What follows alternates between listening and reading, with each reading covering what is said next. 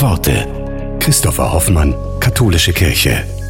Der Sänger Campino von der Band Die Toten Hosen wurde in einem Interview gefragt, haben Sie eine Vorstellung von Gott? Campino antwortete, da sind diese Momente von Herrlichkeit, der Blick in den wolkenlosen Himmel.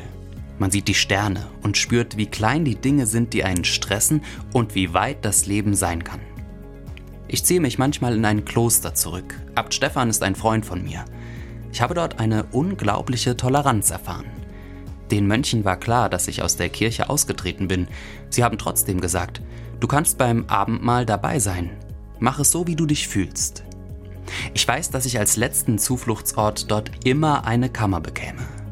Sobald ich durch die Tore gehe, fällt Druck von mir ab.